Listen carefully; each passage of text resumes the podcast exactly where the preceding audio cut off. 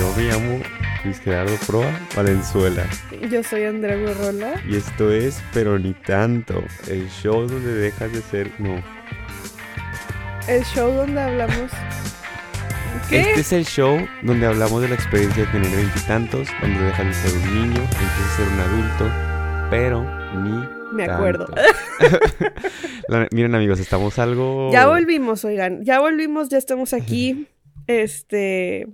Como pueden ver, estamos súper oxidados en este arte del pero ni tanto. Em, Pero vamos a estar. pero vamos a mejorar, se los prometemos. Sí, vamos. Confíen en nosotros. ¿Cómo estás? Bien. ¿Cómo has estado? Mal. Hace años que no nos vemos. No, oigan, es que a ver, ahí les va. Queremos aprovechar este primer intro para ser completamente transparentes con ustedes y admitir que esta pausa duró más de, De lo, lo que esperado. teníamos planeado. Sí. Esta pausa no se supone que fuera tan larga y creo que nuestras versiones del capítulo anterior fueron muchísimo más, eh, subestimaron mucho la pausa que se iban a tomar.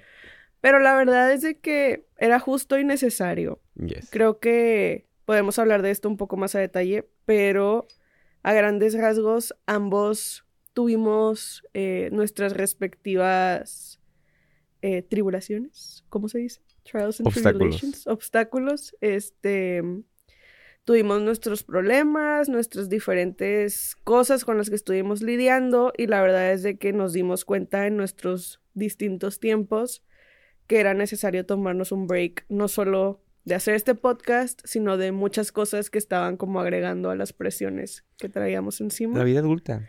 En, en el espíritu de pero ni tanto, la vida adulta nos, nos sigue sorprendiendo Sí. día con día. O sea, para que vean que nosotros no venimos nada más a inventarles cosas de que, ay, sí, sí, nada más sonrían y la vida estará con ustedes. También somos adultos, también somos veinteañeros que están tratando de descubrir qué pedo. Y a veces no te queda tiempo para hacer un podcast con tu mejor amigo. Pero a veces las cosas mejoran y sí tienes el tiempo para hacer un Aquí podcast con tu mejor amigo. Entonces, aquí estamos, ya volvimos. Si nos fuimos, ya volvimos. Pero bueno, miren, vamos a tratar de eh, volver a la costumbre y vamos a empezar con el segmento de pero cada quien, Yes. en donde ustedes nos mandan una pregunta, nosotros la leemos y luego aquí decimos cosas. Em, primero que nada, como nos dimos este break, ya quisiéramos que volvieran a mandar sus preguntas, sus Yes. situaciones, sus chismes, sus... Ya estamos disponibles para ustedes otra Ya vez. estamos disponibles, entonces los animamos a que las manden. Miren, yo tengo aquí la pregunta, yo me encargué de leer los correos que teníamos y de seleccionarla. ¿Estás lista para que te lea la pregunta? O no es una pregunta, es una situación. Eh, ahí te va. Dice, hola Andrea y Gerardo, Hola. espero estén muy bien. Soy la más fangirl de este podcast. Les mando correo porque ando un poco ansiosa de algunos videos que me han salido en TikTok. Soy yo. Esta pregunta soy yo. Lo dejé de usar por un tiempo y ahora mi algoritmo está medio extraño. No Ay, tan chido. Lo ando mejorando todavía. X. El punto es que me salió un video de un güey extremadamente hetero. No sé por qué no le di uninterested ahí mismo. Jijijiji.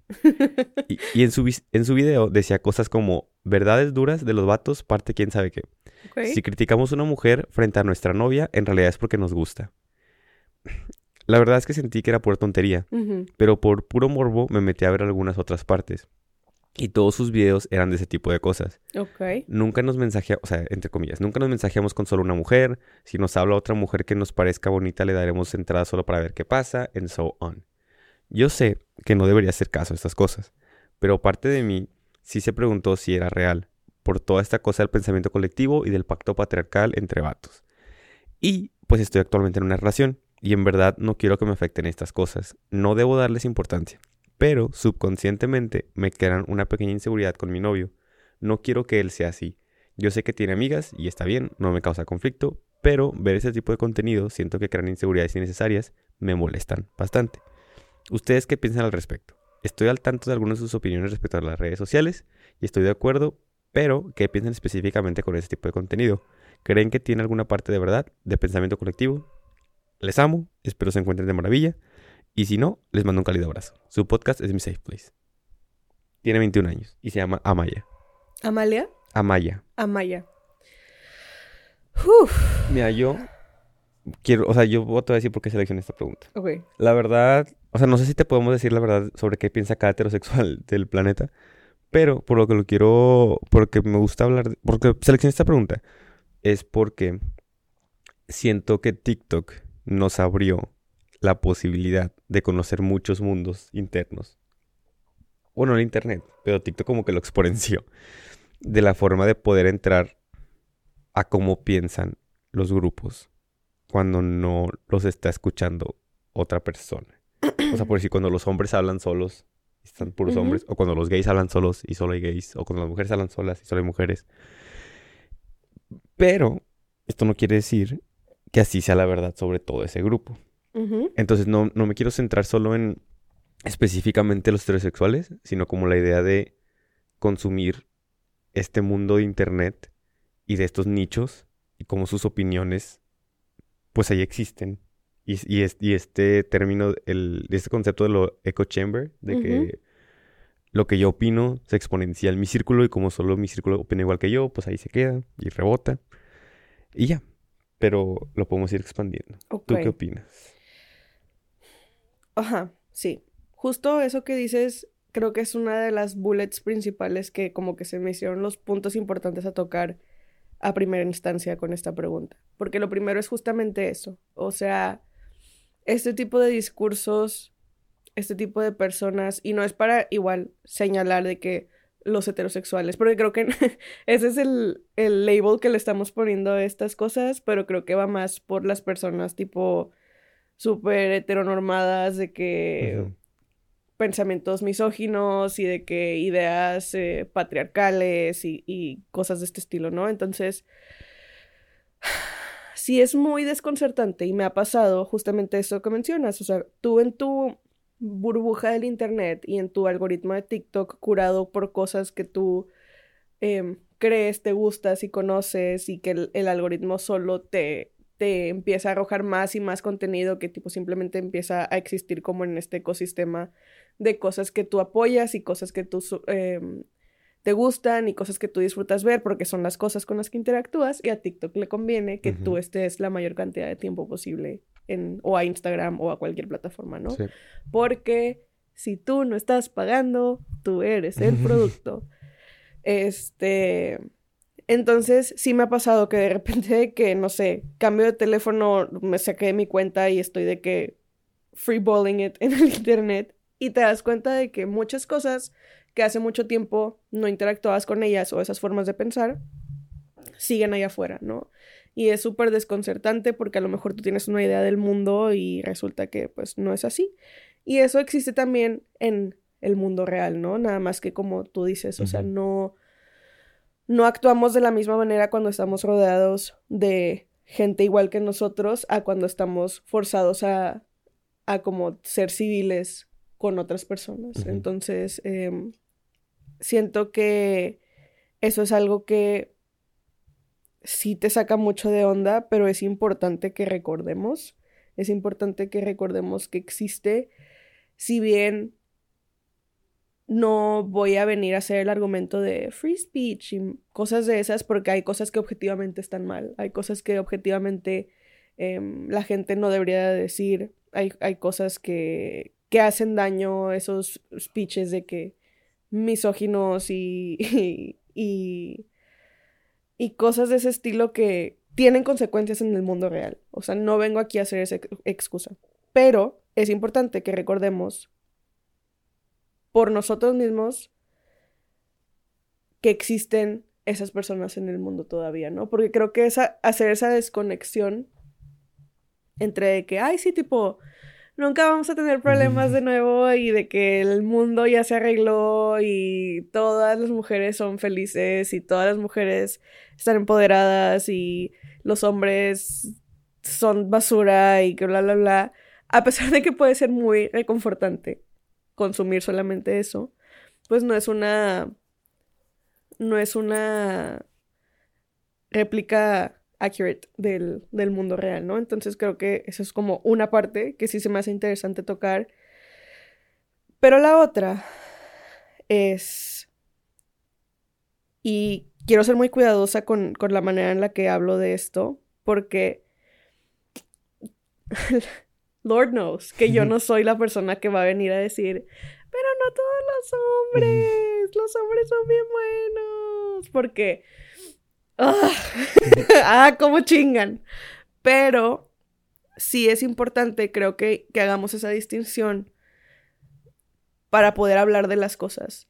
Que una cosa es el colectivo y como esto del pacto patriarcal que mencionas y, y esto de que hombres como grupo y la otra cosa es tu novio como persona, que, es, que es como la inquietud principal de este mensaje, ¿no? Y creo que es importante, o sea, sí es importante tanto tú como tu novio, porque creo que esa es la distinción, o sea, siento que tú estás tratando de resolver este problema y ponerle la etiqueta a todo tú sola en tu, en tu mundo de que, ok, ¿cómo me puedo defender? ¿Cómo sé si mi, mi novio es uno de ellos? ¿Sabes? Y la realidad es de que tu novio es un hombre, es un hombre, voy a nada más adivinar porque pues no tengo esa información, pero un hombre veinteañero mexicano o, latinoamericano que, que existe como un hombre veinteañero latinoamericano, ¿no? Entonces, creo que esas son conversaciones importantes que se deben de tener en pareja o con la gente que quieres o con los hombres que quieres, porque creo que sí tenemos que darle la ventaja de la complejidad, que es algo que mencionamos mucho en este podcast, a la persona, ¿no? O sea, y creo que ahí va a ser como la diferencia, porque creo que si estás en una relación con esta persona o para cualquier otra persona que se sienta identificado, si tienes un mejor amigo, un hermano, un primo o alguien con quien te sientas muy cercana, que cuando ves este tipo de speeches colectivos que tratan como de, de hablar por los hombres como género o de que Andrew Tate o cosas de estas que, que en este momento están como que agarrando mucha popularidad, eh, te sientas con la confianza de acercarte y tener una conversación con esa persona y hablar sobre tus inquietudes y saber que la manera en la que esta persona responda a esas cosas, pues va a ser reflectiva de su disposición para hablar o analizar ese tipo de temas, ¿no? Entonces, porque una cosa sería de que tu novio fuera como de que, ay, ¿cómo crees de que son pendejadas? ¿Cómo se te ocurre? Y ya, dismiss o de que se fuera como a la parte emocional de su relación, como de que no, de que yo no veo a nadie más, de que a mí no me interesa a nadie más, yo nunca haría eso, de que ese güey está pendejo, que no sé qué. Ok. Pero creo que algo importante y algo que deberíamos procurar sería tener como la conversación em, como con una perspectiva más tridimensional del issue aquí, ¿no? O sea, que pudieras como que platicar sobre esos miedos, sobre cómo existen estas nociones de que los hombres cuando solamente están rodeados de hombres y les preocupan las opiniones de otros hombres pueden comportarse diferentes y a lo mejor él alguna vez experimentado esas presiones, si este esto es algo que, con lo que se siente identificado, algo, algo con lo que a lo, mejor en algún otro momento de su vida se sintió identificado, este, a lo mejor desempacar por qué te genera esa inseguridad, esos pensamientos, por qué te genera como ese miedo y hablar las cosas con el contexto social y político en el que existimos, ¿sabes? O sea, creo que eso es importante porque no, no me gustaría y me ha pasado, no me gustaría que lo quisiéramos ver o lo quisieran ver ustedes como un incidente aislado de que me causa inseguridad que mi novio piense así y que nada más lo vieran como de que, no, mi amor, tú eres la mujer más bonita que mis ojos han visto y nunca me ha llamado la atención nadie más. Sino como un de que, a ver, platiquémoslo. O sea, existen estas em, como nociones sobre los géneros y existen todos estos temas súper calientes en nuestro país actualmente. Existen, este, pues todo este tema del locker room talk y como de que yo no me sentiría cómoda sabiendo que mi novio se comporta de esta manera cuando está con sus amigos o, o habla de las mujeres de cierta manera cuando está solo con sus amigos o de esas cosas, que creo que es importante porque habla de una persona que si bien los hombres sí vienen como con alguna especie de, de privilegio por el simple hecho de que son hombres y, dinámicas que se tienen que deconstruir. Em, de la misma manera que las mujeres tenemos ciertas mentalidades que se nos insertan cuando estamos creciendo en sociedades que te, te ponen estos roles y cosas así. Pero todos tenemos la capacidad de aprender y entender y, evolucionar. Entonces creo que sí es como que una oportunidad muy chida para que tú platiques con tu novio sobre qué piensa él sobre estos temas que son importantes, son temas serios y son temas que informan tu manera de navegar el mundo. Entonces, esas son como mis dos ideas principales, ¿no? Una es de que, pues, esta exposure therapy de que existen otras maneras de ver el mundo a la tuya, para bien y para mal. Y las oportunidades para que tengas estas conversaciones con los hombres en tu vida como personas y no viéndolos como parte de este de esta máquina patriarcal, ¿no? Sino de que, a ver, vamos a ver genuinamente de que nuestra manera de ver el mundo y la forma en la que pensamos es compatible para largo plazo, eh, la manera en la que pensamos sobre las mujeres, sobre la responsabilidad que tienen los hombres, sobre de que todos estos temas hace match o a lo mejor no. Y ahí es donde tú te puedes dar cuenta como de esas cosas, no de que tú sola en tu mente preocupada si tu novio también le da entrada a todas las mujeres para ver, ¿sabes? O sea, siento que esos son como dos temas diferentes. Sí, sí no, de hecho, eso, es último que, es el último punto, se me hace muy importante porque justo, o sea, por un lado, es como la idea de tú no puedes, o sea, lamentablemente no podemos evitar que esas conversaciones sucedan, o esas conversaciones están pasando, eh, pero sí, o sea, sobre lo que sí tienes control es sobre eso, sobre lo que, lo que mencionas, de idea de qué relación estás creando con tu novio, en lugar de preocuparte por de que es que todos los hombres piensan así, que eso es un tema por sí, por sí mismo.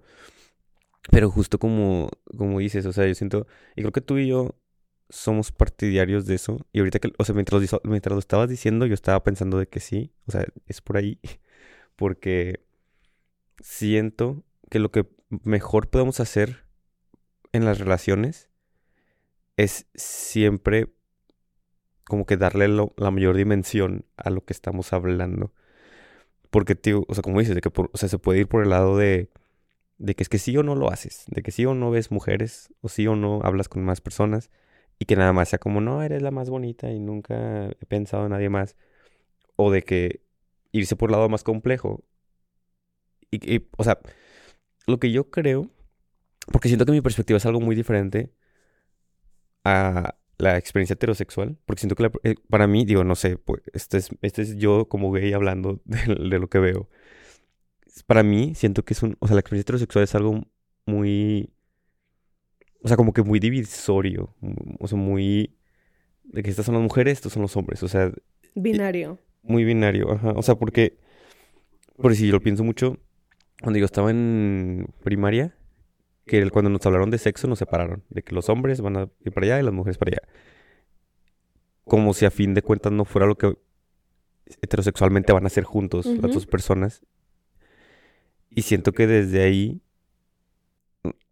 o sea, porque ahorita, o sea, entiendo de dónde viene esta pregunta de decir como yo como mujer tengo que cuidarme de estas cosas. Y, y se entiende, y es claro, pero al mismo tiempo hay que entender que también es hacer una relación para lidiar con esas cosas juntos, o sea, para de alguna u otra forma explorar ese mundo y, estás acompañada de alguien. Y, digo esto porque a mí, me, o sea, yo y mi novio somos mucho de, o sea, cuando pasa un problema o pasa alguna situación entre nosotros, es tratar de verlo así, o sea, tratar de ver el problema desde afuera y tratar de decir, ok, esto es lo que pasa y, y obviamente yo vengo con mi baggage emocional y vengo con mis cosas preprogramadas y bla, bla, tú también pero estamos en esta relación y queremos esforzarnos juntos para que esta relación funcione. Entonces yo creo que, o sea, por ahí es, un muy buen paso para irte. O sea, la idea de ver a tu novio como una persona completa y poder decir de que vi esto, ¿qué opinas? En lugar de, de que es que tú también eres hombre, tú vas a pensar así. Y así, o sea, yo creo que para mí siempre, esa siempre va a ser la, una de las soluciones, como tratar de verle la complejidad a las personas y, verlos con más dimensiones y decir, oye, pienso esto, me da miedo esto, ¿qué opinas tú? Y la verdad es, o sea, yo creo que te sorprenderías. O yo me sorprendería. O sea, yo me he sorprendido mucho cuando, cuando le doy esa ventaja a la gente. Sí.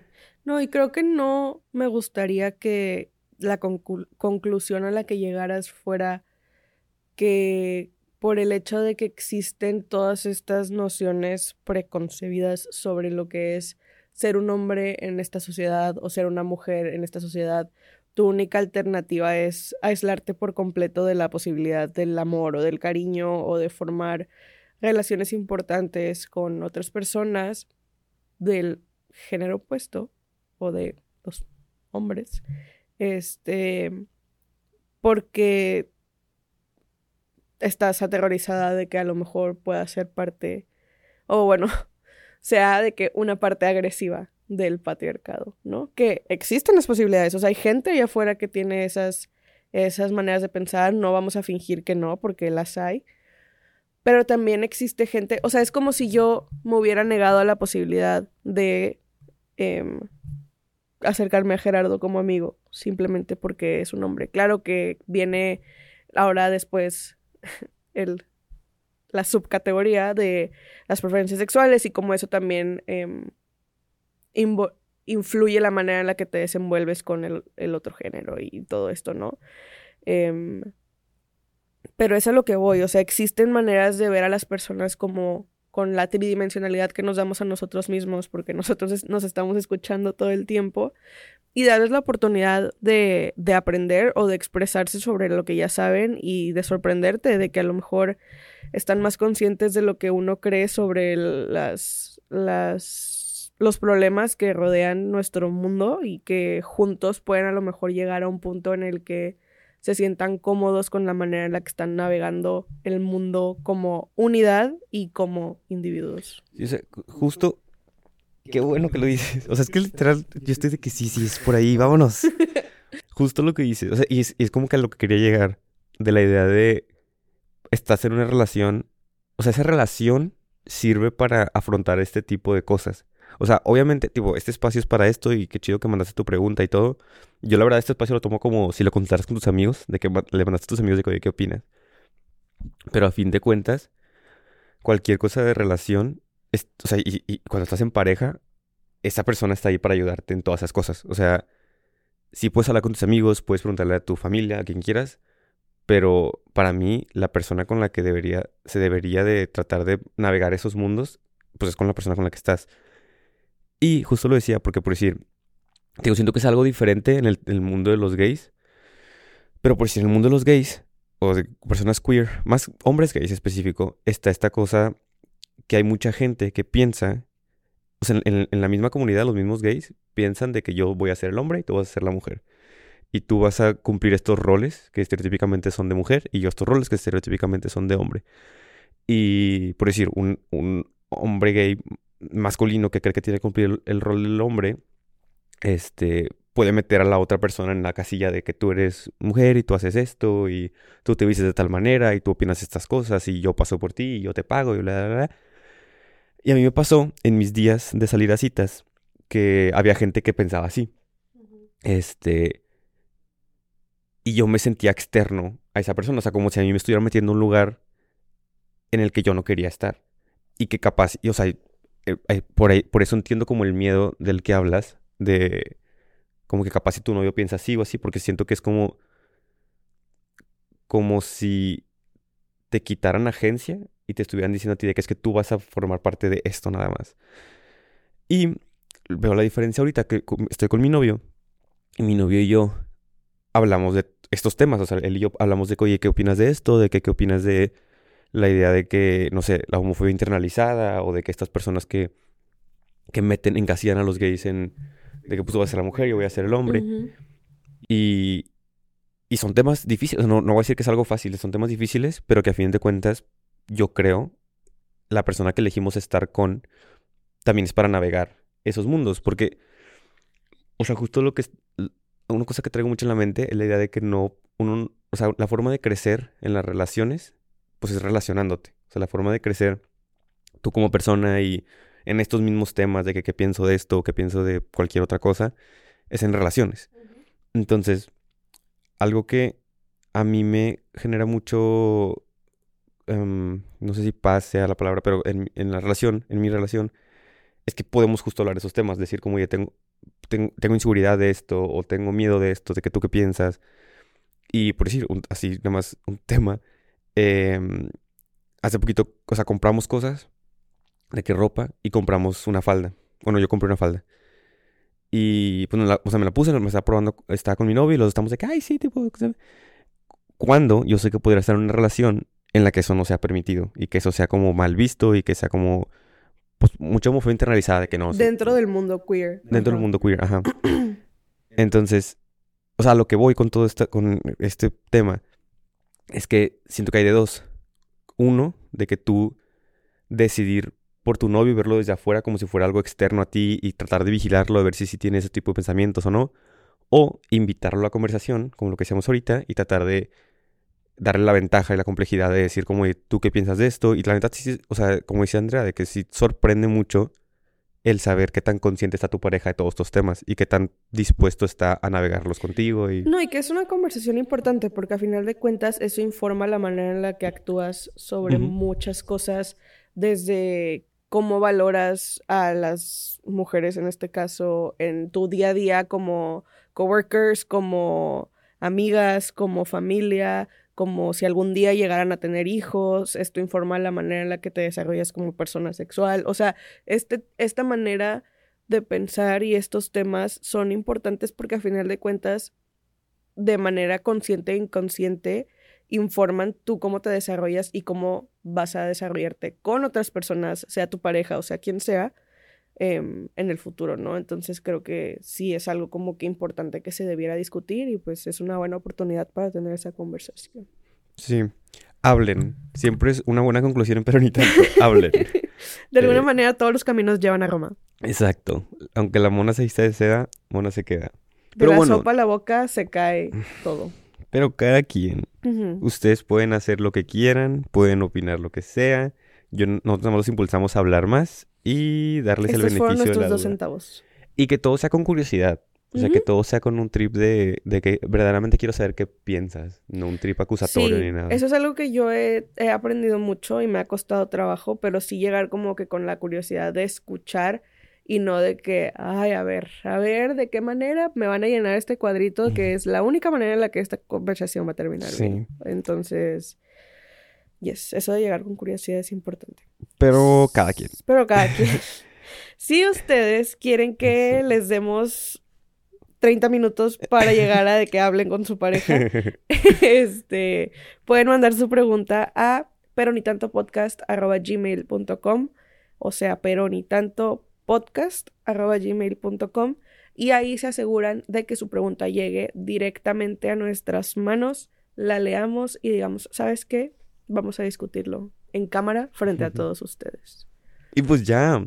Y ahora hay otra sección que se llama Tres Tristes Things, en donde comúnmente hacemos un catch-up de que nos hemos visto en una semana, pero no nos hemos visto por siete meses o no sé cuánto tiempo pasó. Em, y ya, entonces, ¿qué pasó? Sí, Eh, entonces Vamos a hablar esto, de qué pasó. esto es más para ustedes, siendo completamente sinceros. este va a ser como el recap de nuestras vidas. Eh, no sé si quieres empezar tú. Am, pues es que la verdad, todo pasó, todo pasó. Ah, tuve una conversación, lo, voy a empezar a decir la, la- esta cosa. Tuve una conversación con un amigo que me preguntó que cuando íbamos a hacer el podcast y así, eh, porque lo acaba de empezar a escuchar hace poco. Y tipo, se lo, se lo acabó y llegó al último y pues al último decimos como que, ah, volvemos en dos semanas o algo así. Ay, no. Y me dice, ¿qué pedo? ¿Por qué no han vuelto? Sé qué. Es ese meme de Breaking Bad en el que Walter White está en el carro y está gritando de que ¡No! ¡No! Soy yo gritándome a mí misma de que ¡No son dos semanas! y bueno, me, me dice eso, o sea, me preguntó que, que por qué no habíamos vuelto, no sé qué.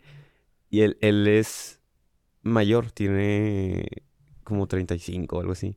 Y me dice, y me dice de que, de que, de que no, y les he querido decir, o sea, me, me dice a mí de que, de que cuando nos escucha hablando de veintitantos, me dice que no, y les he querido decir que pues se pone, o sea, todavía se pone más interesante cuando pasa los 30, no sé qué. Y me da risa porque cuando empezamos este podcast, pues, no sé cuántos, o sea, estaba, era menor que lo que soy ahora. Y no sabía cosas. ujú. Este, y ahorita sé más cosas. Y me risa porque ahora, o sea, esta idea de yo solo sé que no sé nada, como que más me está pegando. Y es... Y, es, ¿Y qué pedo que esas conclusiones filosóficas de hace millones, bueno, no millones, ¿verdad? De hace muchos, muchos años, aplican todavía en un mundo que se ve completamente diferente a lo que era y, y seguimos teniendo las mismas cosas. Pero, bueno, continúa. Pero, o sea, el, el, el, punto que quiero llegar es que la verdad, la vida me sigue sorprendiendo. Este. El, o sea, la razón por la que nos tardamos, o por lo menos de mi lado, es de que hay, como decía ahorita Andrea, de que hay momentos en los que la vida.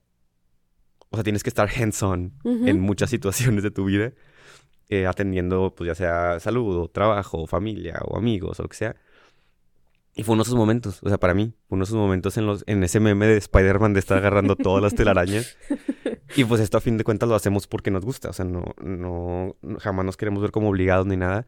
Entonces, fue un tiempo de soltar una telaraña y decir, ahorita no puedo con esa telaraña, entonces ocupo concentrarme en las demás.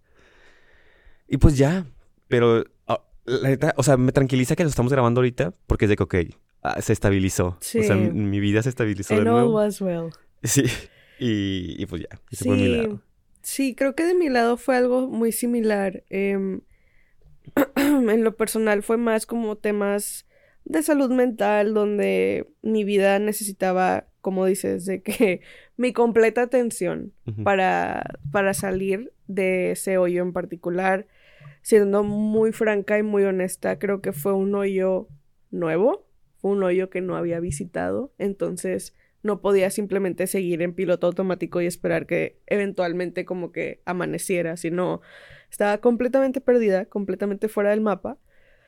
Y pues la verdad sí necesitaba tomarme mi tiempo y, ajustar ciertas cosas para poder salir como de, de ese punto que, o sea, estoy bien. No, nunca fue como algo de riesgo para mí o para, para nadie a mi alrededor pero sí fue algo que necesitaba, como dices, de que enfocarme 100% en mí, en mi bienestar, en mi estabilidad y hacer cambios, apretar tuercas donde se tenían que apretar tuercas y pues nada, volvimos, volvimos más fuertes.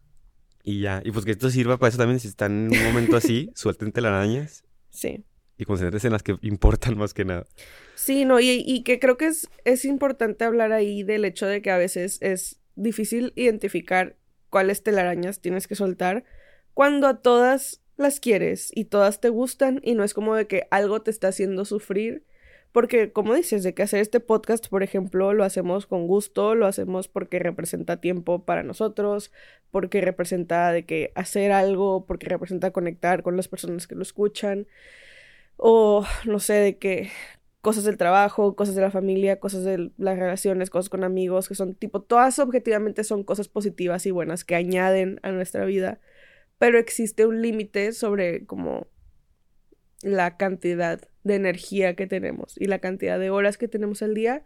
Y creo que es algo que a, a los dos nos ha costado como trabajo admitirnos, o sea que no siempre y me acuerdo mucho, creo que incluso fue sobre el podcast que te dije esto, pero que me costaba mucho el aceptar o el hacer paz con la idea de que no estoy pudiendo, no estoy pudiendo hacer algo, por este ejemplo el podcast, no porque no tenga el tiempo, no porque no tenga los recursos, no porque no tenga las ideas, no porque no tenga las ganas, sino porque yo no puedo ahorita, porque no tengo la energía, porque mi capacidad emocional y energética no me está dando, a pesar de que tengo todas estas otras cosas y de que me gusta hacerlo. Y como que hacer paz con eso, de que no es porque no pueda, no es porque no quiero, no es porque no tengo tiempo, no es porque no tengo la cámara o el micrófono o con quién,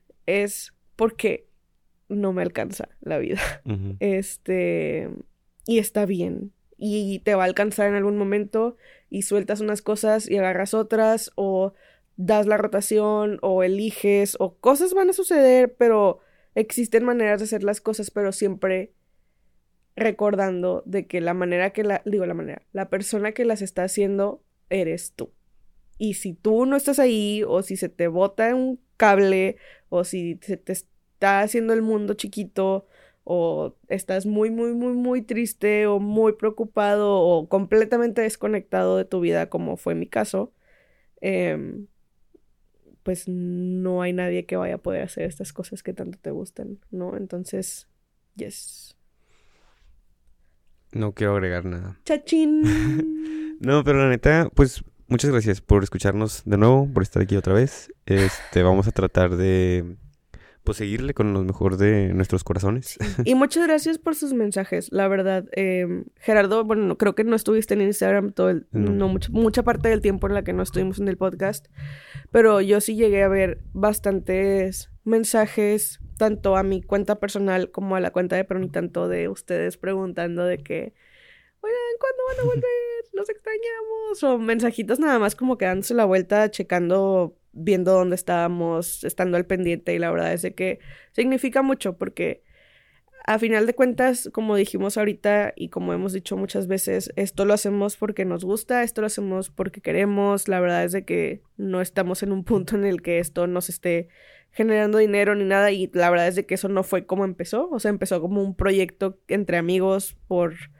porque teníamos muchas cosas en nuestros corazones y queríamos sacarlas en algún lugar. Y el hecho de que pues esa conexión con ustedes existe y que, y que en su día a día se tomaban el tiempo de acordarse del podcast y mandarnos un mensaje o checar cómo estábamos significa bastante. Entonces, gracias por esos mensajes. Muchos thank yous. Vamos a ir a un break y ahorita volvemos con Necesito hablarlo y las recommendations. See you later, alligators.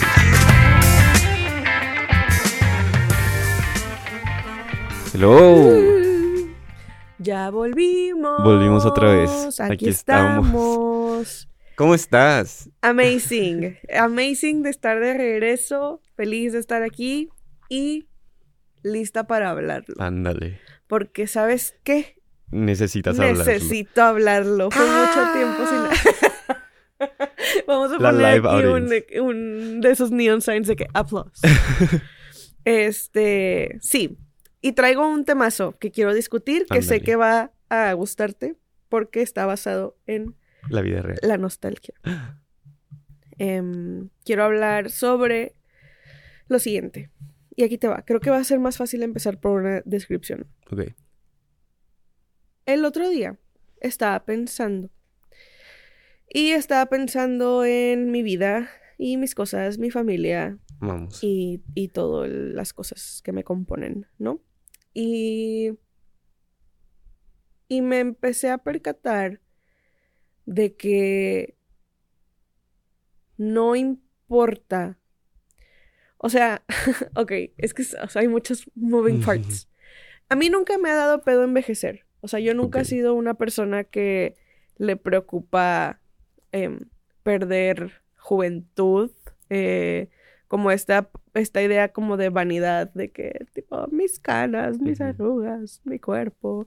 Claro, soy una persona de 25 años, a lo mejor cambio de opinión y me, me estoy dando en este momento la ventaja de que si quiero cambiar de opinión, voy a cambiar de opinión.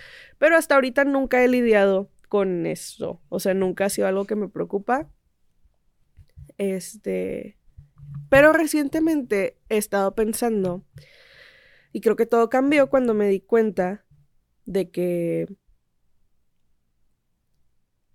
gracias a Dios, al mundo, al universo, a lo que tú quieras, em, yo no he tenido que lidiar con mucha pérdida en mi vida. Eh, gracias a, Dios, la mayoría de mi familia sigue conmigo. Em, y si ha habido personas que ya no están, son porque estaban muy, muy viejitas y era como esperado, ¿no? Nunca ha sido algo imprevisto. Y un día me puse a pensar, y me puse a pensar como en mi vida con mi familia de chiquita, mis primos, mi familia es muy unida y soy muy afortunada de eso. Entonces tengo muchos recuerdos de, de fiestas familiares y sal pijamadas con mis primos y casa de mis abuelos y cosas de ese estilo, ¿no? Y me puse a pensar, si toda esta gente sigue conmigo y todos estos lugares todavía están a la, está a la disposición de ir y visitarlos, porque sigo extrañando eso, ¿no? Em, sobre todo últimamente que han sido como épocas de mucho cambio y así la posibilidad de, de que haya cambios importantes en la vida y así, me puse a pensar en eso. Y me puse a pensar como de que si visito casa de mis primas o me junto con todas mis primas o hay una fiesta familiar o estoy con mis papás, si mi, mi hermana o voy a mi casa de la infancia o al rancho al que íbamos cuando estábamos chiquitos, ¿por qué no es igual?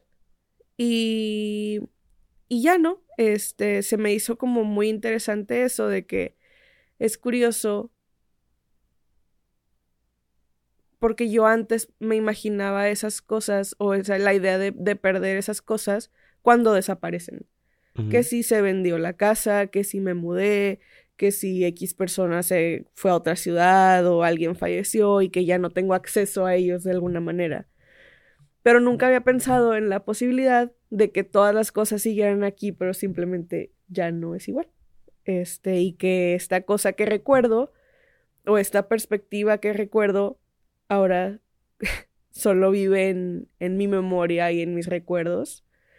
Y esto no es para decir que ya no es padre, porque como dije ahorita, yo a mi familia la quiero con todo mi corazón, a mis primos, a mis tíos, a, a, todas esas personas y cuando los veo y tengo la, y Gerardo ha estado en esas reuniones, es mucha dicha, mucha felicidad y mucho, mucha energía, pero simplemente es diferente a, a eso, ¿no? Y se me hizo muy extraño de que como una persona tan afortunada como yo, que no ha perdido tantas cosas, que no ha tenido que sufrir tanta pérdida, eh, puede seguir extrañando tanto. Este, y ya, ¿no? Entonces quería discutir ese tema. ¿Has experimentado algo similar? ¿Qué opinas? Ahorita para mí en terapia, uno de los temas principales que estoy hablando es cómo, o sea, que, que, que cómo se ve mi vida ahorita. Yo, creo que lo he dicho aquí, no sé, pero por alguna razón, en mi vida, yo tenía, o sea, mi proyección de vida era hasta los 25 y luego no, tenía nada planeado. Tengo 26, me voy a cumplir 27. Y ahorita como que todo es nuevo. Entonces, digo, o sea, yo siento algo similar como, o sea, definitivamente siento que no se siente igual, pero para mí no viene de un lugar de nostalgia. O sea, yo no extraño algo del pasado, sino no reconozco en dónde estoy ahorita. No sé si tenga sentido. Sí, sí, sí. Y, y es algo curioso, porque o sea, ahorita lo estoy tratando de abordar de la forma más neutral posible, porque no es algo como de que, ah, rayos, ya no me siento igual que antes, o de que quisiera sentirme así, o o como longing for algo que tenía que ya no, sino ah, simplemente no o sea, mi mente batalla para saber cómo me debería sentir ahorita o qué debería hacer al respecto, debería hacer más, debería hacer menos. Em, y algo que, o sea, gracias a, o sea, no sé, porque por decir, ahorita con, lo que dices de que las, no, no, no has tenido pérdidas o sí, yo igual había sido una persona que no había tenido pérdidas hasta hace como dos años que mi abuelito se murió. Y ese abuelito fue el que me crió y de que crecí con él y todo. Y fue la primera vez que perdí a alguien como muy cercano a mí. Y no sé si eso influyó en el cambio que tuve de perspectiva. O sea, porque desde que ese abuelito se, enfermó, empecé a tener muchos cambios de perspectiva en mi mente. Cosas de como que qué es lo importante y de qué, estamos haciendo. Luego se muere y fue al mismo tiempo que pasó pandemia y, muchos cambios. Entonces como que no tuve tiempo para procesarlo bien. O sea, como que eran muchas emociones. Y siento que hasta ahorita ya estoy como procesando todo lo que, está, lo que pasó. Y como ver significativamente un cambio. O sea, de verdad. O sea, una persona ya no está. Y, ahorita aquí dices de que es... O sea, esta idea de volver a, por si la casa de mi abuelita o el, el lugar donde yo crecí. Pero ahora de verdad se ve diferente. O sea, significativamente hay algo que no está. Pero, te digo, por alguna razón, no sé si es por el hecho de que pues, se murió y como que te, te ayuda a apreciar todo lo demás o así. Pero ahorita he tratado mucho de ver mi vida, del, o sea, como cada momento y, cada cosa con ojos nuevos. O sea, tratar de estar presente, tratar de... Porque por decir ahorita también aquí, estar aquí contigo grabando, eh, también podría pensar en cómo éramos antes. O sea que antes pues, nos veíamos mucho más, también éramos, éramos otras personas que tenían más tiempo libre, que eh, nada más estaban en la escuela, cosas así. Pero, digo, de alguna forma mi cerebro nada más entiende que esto es diferente y me quiero esforzar por tratar de estar aquí de la forma en la que puedo estar aquí. Está bien raro, o sea, porque, o sea, con lo que batallo mi mente es que con la idea de que ya no, o sea, esto no se va a detener, las cosas nada más van a seguir cambiando. Sí.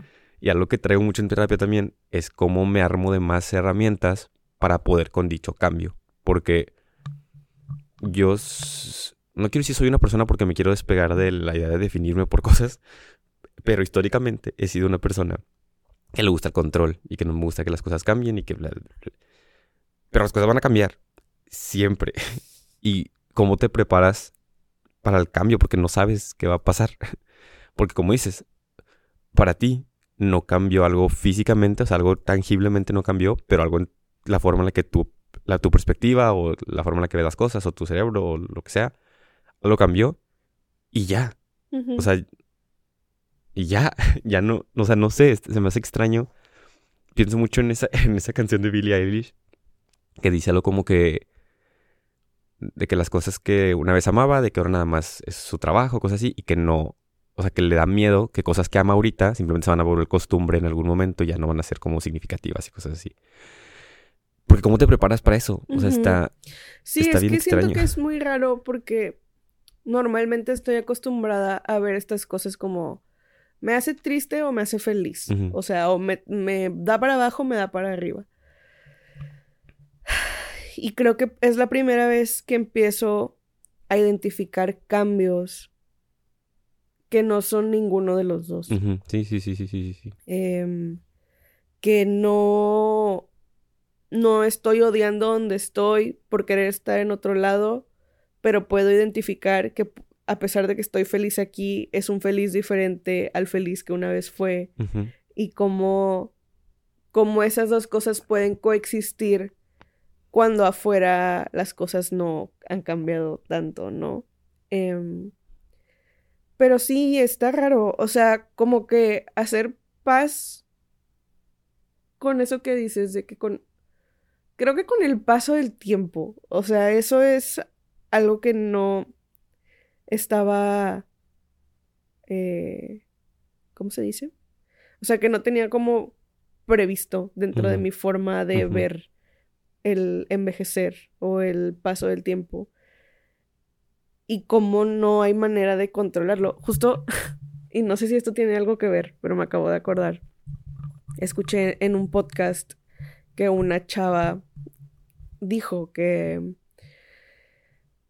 que uno de sus más grandes miedos era eso justamente, no era de que el tiempo en sí, sino su propia perspectiva de él y de cómo, ya es que dicen de que cuando tienes dos años, un año es un chingo porque es la mitad de tu vida y cuando tienes tres se siente menos porque ahora es un tercio de tu vida y cuando tienes 20, un año se siente mucho más rápido porque estás compuesto de 20 años y así, ¿no? Y de cómo pensando de que, ok, tengo 25, siendo de que tratando de ser optimistas y abriendo la expectativa de vida, me quedan que 50 años de vida. Este. Y de que, ok, 50 años lo escucho y es un chingo. Pero cada vez que vaya avanzando, a pesar de que me queden 20 años o 30 años, se va a sentir más rápido cada vez. Y es algo que la gente grande siempre te dice, que la, la vida se va bien rápido, hijita, tipo, aprovechala, que quién sabe qué. Pero nunca había experimentado, y no sé por qué me estoy poniendo emocional, pero nunca había experimentado ese, ese miedo. O sea, el miedo de que no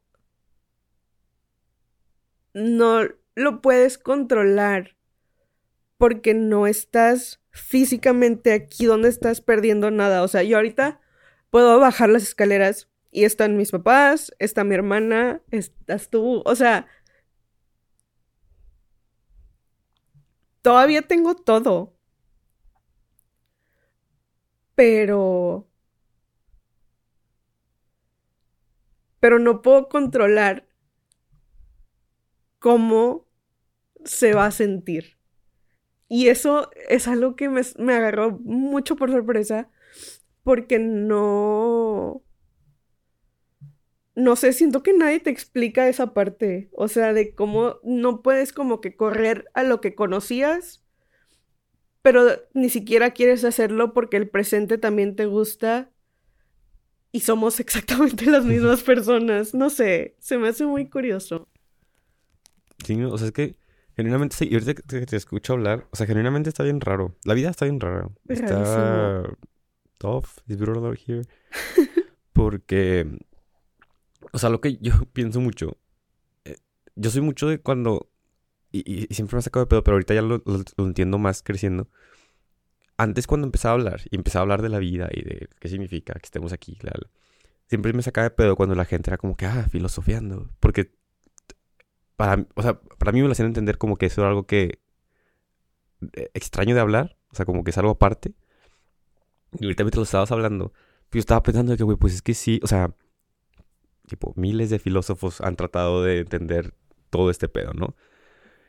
Y siento, o sea, para mí, y por eso, por eso también quería, o sea, estaba muy, eh, como, no sé si ansioso sea la palabra, pero animado a que este espacio volviera a existir, porque siento que este tipo de cositas, que, que la neta no afectan, o sea, no es como que el stock market o una madre así, pero, pues son o sea, para mí, o sea, siento que el ser humano siempre tiene este inclin o este, estas ganas de entender qué pedo y, y, ¿Por, qué? y, por qué. Y, y ahorita que dices esto, o sea, y, que es lo que hemos dicho Pero ni tanto desde el principio de los tiempos, de que hay cosas que no entiendes hasta que creces, y no tanto por de que ya tengo 25 ya entiendo, o de que ya tengo 30 ya entiendo, sino literal, la o sea, es que suena bien, o sea, Soul de Pixar, pero o sea, genuinamente no.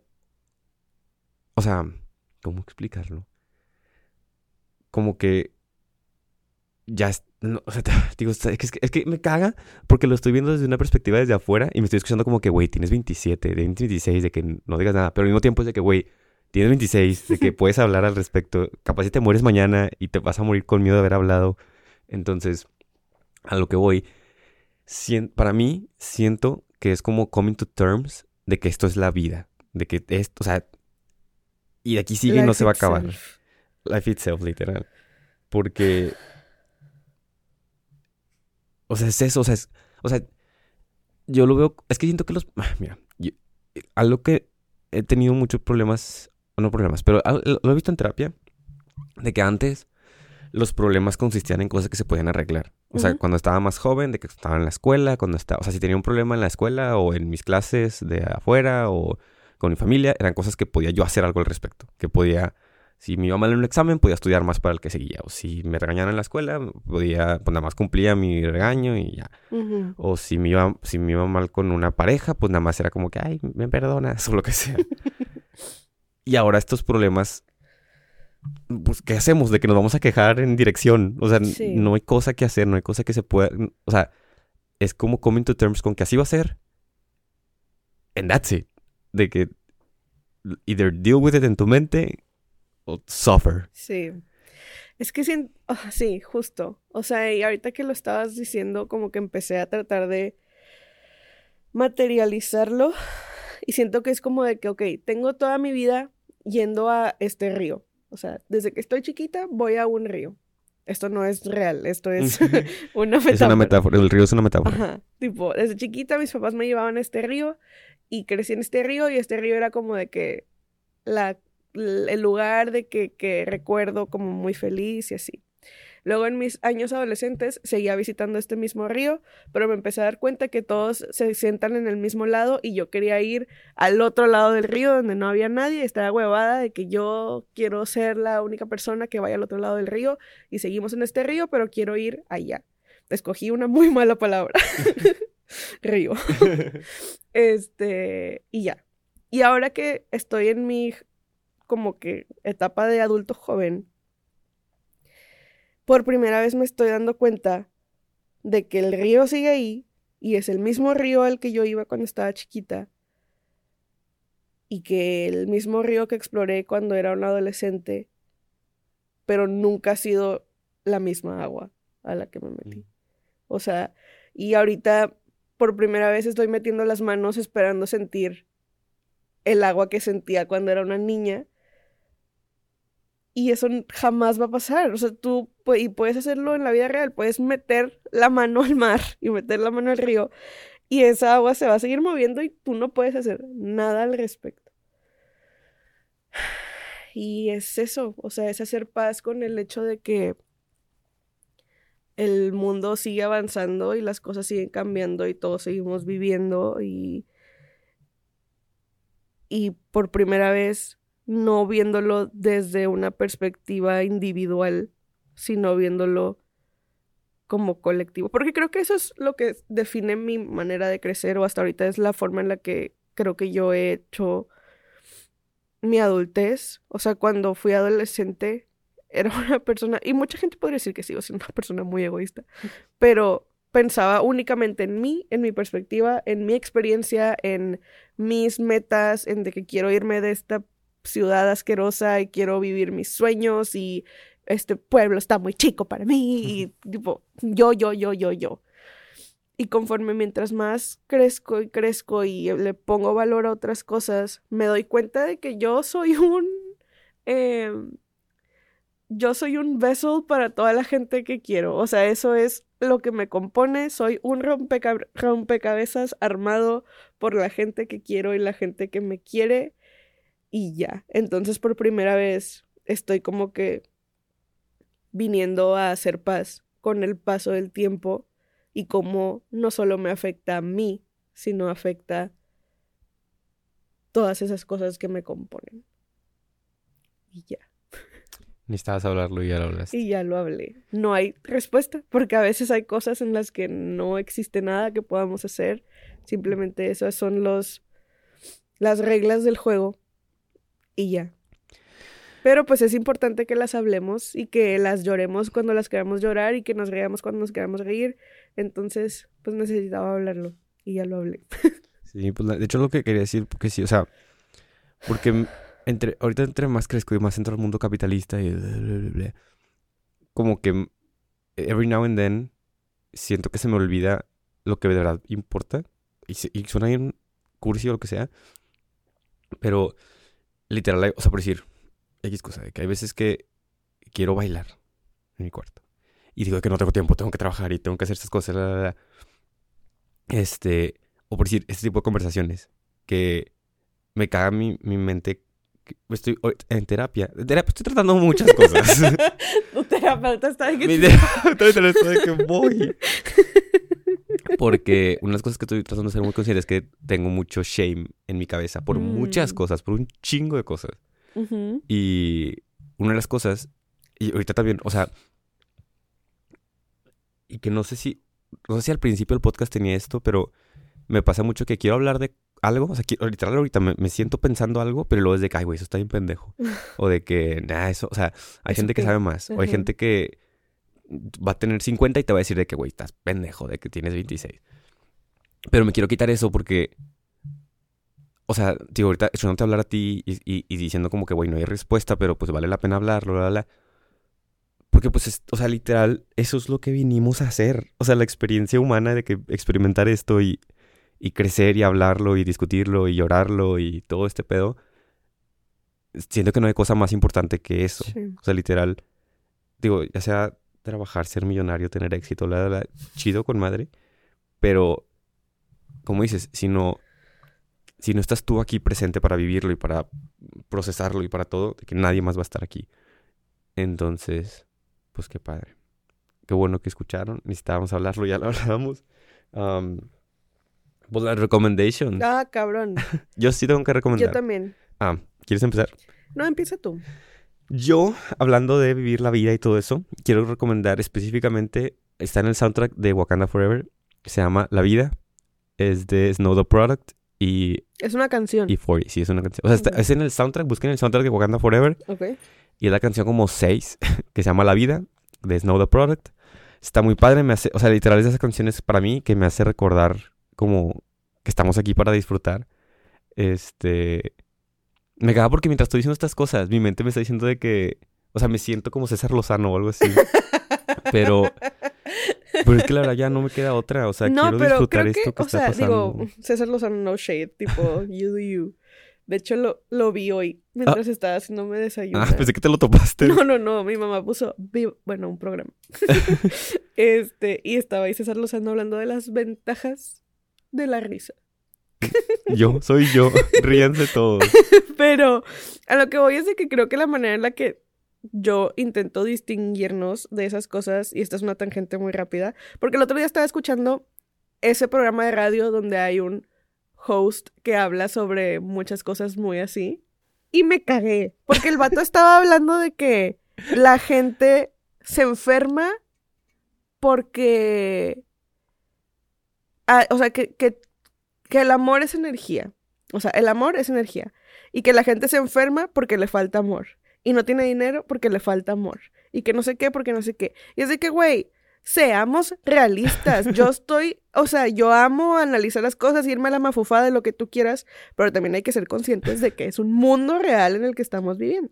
Ay, Y ya. neta, Entonces, eso, difícil, eso está es lo que yo digo. Sí, tipo, sí, sí. este- en este programa de Perdido queremos Tener los pies en la tierra. ajá, o sea, de que dentro de todas las mm, cosas de las que queremos hablar, incluir también que la vida está difícil y hay cosas con las que se tienen que luchar y existe el patriarcado y existe el racismo y existe la transfobia, Sí. existen como muchas cosas que eclipsan los hermosos sentimientos que vinimos a vivir a esta tierra. Muchas gracias por esa aclaración. Ajá. Pero, este, es importante que las tomemos en consideración porque luego estamos borrando las experiencias de muchas personas que no se vale. Pero volviendo a las recomendaciones. Entonces, no te sientas Gracias. esa persona. Gracias. Este, Ay, y habla- Está sonando mucho. eh, ahorita comemos algo. Y habla de tu canción con libertad. La vida de Snoro Product. Sí quiero hacer mucho eso. Quiero quitarme el shame. Es, es, es- si algo va a pasar en esta temporada de, de Ese va a ser el es cambio. semana con semana voy a ir teniendo menos Último shame. capítulo, Gerardo va a estar desnudo. Sí, uh. La vida es Snoro Product. Ok. Está muy padre. Mi recomendación es una película que creo que está en el cine en este momento. Se llama Mrs. Harris Goes to Paris. Ah, sí me dijiste. Está amazing. es como Paddington, pero sobre una señora. O sea, es una de esas películas que te recuerda que existe la bondad Ay, sí entre la humankind y que los pequeños placeres que decidimos darnos son importantes y valen la Justo pena. hablando de... Sí, literal. O sea, es una de esas feel good movies que te recuerdan para qué estamos aquí y con quién estamos compartiendo el mundo y que vale la pena seguir las cosas que te importan y yes. Entonces les recomiendo mucho esa película, les va a gustar. Pues muy bien, llegamos al fin. ¡Lo logramos! Muchas gracias por escucharnos. Esperamos la siguiente semana estar menos rusty y poder hacerlo más seguido. Y pues ya. Adiós. Bye.